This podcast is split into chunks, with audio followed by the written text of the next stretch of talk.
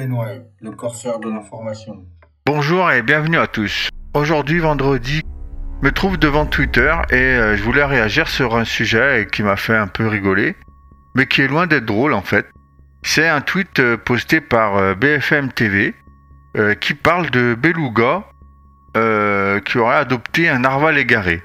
Alors, brièvement, un beluga, c'est ce qu'on appelle aussi un dauphin blanc ou une baleine blanche.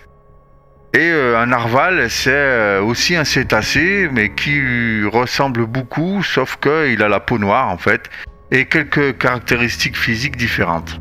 Alors euh, ce tweet est agrémenté d'une vidéo d'à peu près une minute 10, et on nous fait l'éloge du vivre ensemble, de la tolérance, etc. chez les animaux.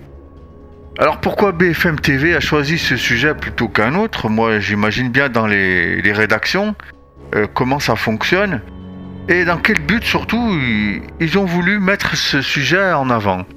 Bah, dans le contexte actuel où euh, l'Europe se déchire sur euh, le sujet de l'immigration massive, tout est bon pour, pour qu'on puisse adopter comme idéologie l'idéologie dominante en France en tout cas.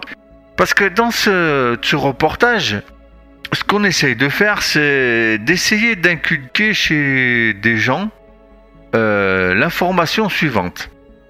La nature autorise et euh, encourage à ce que euh, les espèces accueillent parmi eux un membre d'une espèce différente. Ça arrive parfois aussi chez les oiseaux, bon, c'est pas courant, mais ça arrive. Donc ce qu'on veut nous faire dire, c'est que c'est un comportement qui est certes pas naturel, mais qui est intelligent. Donc ce qui est vrai chez les animaux, elle est, aussi chez l'homme. Et le but de ça, c'est de nous convaincre qu'on est dans la bonne direction, qu'il faut persévérer, qu'il faut continuer à en accueillir toujours plus, de la même manière que les belugas ont adopté un narval. Parce que comment se passe la, réflexion dans le cerveau quand euh, on a à prendre une décision ou on a à faire des choix? Souvent, quand on dit euh, intuitivement j'ai pris telle décision plutôt qu'une autre, ou je suis plutôt pour telle décision plutôt qu'une autre, on parle d'intuition, mais qu'est-ce que l'intuition? En fait, l'intuition, c'est une pensée à peu près déjà toute faite, on va dire, qui remonte euh, à la conscience, mais elle remonte pas de nulle part. Elle remonte euh, du sous-cortical, c'est-à-dire de la partie inconsciente du cerveau, celle qui calcule, on va dire, comme un microprocesseur dans un ordinateur. Et on va dire que notre conscience, ça serait analogiquement l'écran. Tout ce que l'ordinateur fait en fond de tâche, tout ce qu'il calcule, l'écran n'est pas forcément au courant. Par contre, le résultat remonte sur l'écran pour l'afficher. C'est la même chose qui se produit dans notre cerveau. Euh, l'intuition fonctionne comme ça, à savoir que notre cerveau va piocher euh, dans les connaissances, dans notre mémoire, dans nos expériences, euh, les informations nécessaires pour avoir un avis, pour prendre une décision, et il les fait remonter à la conscience pour que la conscience bah, agisse. Et en fait, sans le vouloir, ce genre d'information, c'est une graine de plus, c'est une pierre de plus à l'édifice pour que ceux qui vont être attentifs à ce sujet. Peut-être ils vont être attentifs euh, aux mammifères marins, à la sauvegarde de la nature. Mais à travers ça, ils vont garder cette information. Et cette information, elle aura plusieurs euh, en tête. Elle aura bien sûr l'en-tête de la protection de la nature, etc. Mais elle aura aussi l'en-tête euh, du vivre ensemble, de, l'ouverture des frontières, etc. Et donc, le but avéré de, de ces chaînes que j'appelle propagandistes, c'est de semer des graines comme ça parmi euh, leurs téléspectateurs, leurs lecteurs, dans un seul but, c'est qu'un jour, parmi, je sais pas, les, le million de téléspectateurs qui va voir ce tweet, et qui va peut-être même passer à la télé ce soir, vous verrez, euh, même s'il y a 10 000 personnes qui ont intégré l'information et qui l'ont gardée quelque part dans leur mémoire, ces personnes-là, peut-être qu'un jour, sans le vouloir, elles feront appel à ces connaissances pour donner un avis, pour même, pourquoi pas, euh, déposer un, bulletin de vote dans, un, dans une urne. Et c'est ça, en fait, le but recherché. C'est que quelque part, on essaye de culpabiliser les gens à avoir euh, un avis contraire à la nature. Et en fait, parfois, les, personnes euh, se sentent coupables de quelque chose sans, sans comprendre pourquoi. Et c'est ça, c'est en ça que cette euh, information est utile pour euh, les, propagandistes. Ça s'appelle de la manipulation de, cerveau, purement et simplement, la manipulation mentale plutôt. Ça veut dire qu'on attend de vous que vous ayez un comportement qui soit en adéquation avec la politique, avec les élites, avec la doxa, et ça permet d'enfouir au plus profond de vous euh, des comportements qui sont très difficilement changeables.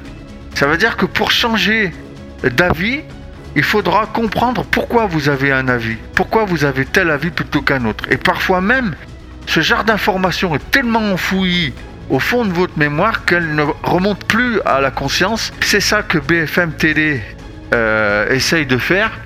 Et c'est ça que euh, tous les médias euh, de masse euh, essayent de faire, chacun dans leur courant politique. Mais vous m'accorderez que, quel que soit le courant politique des différents médias, on s'accorde plus ou moins tous à dire qu'ils vont tous dans la même direction, vont tous dans le même sens.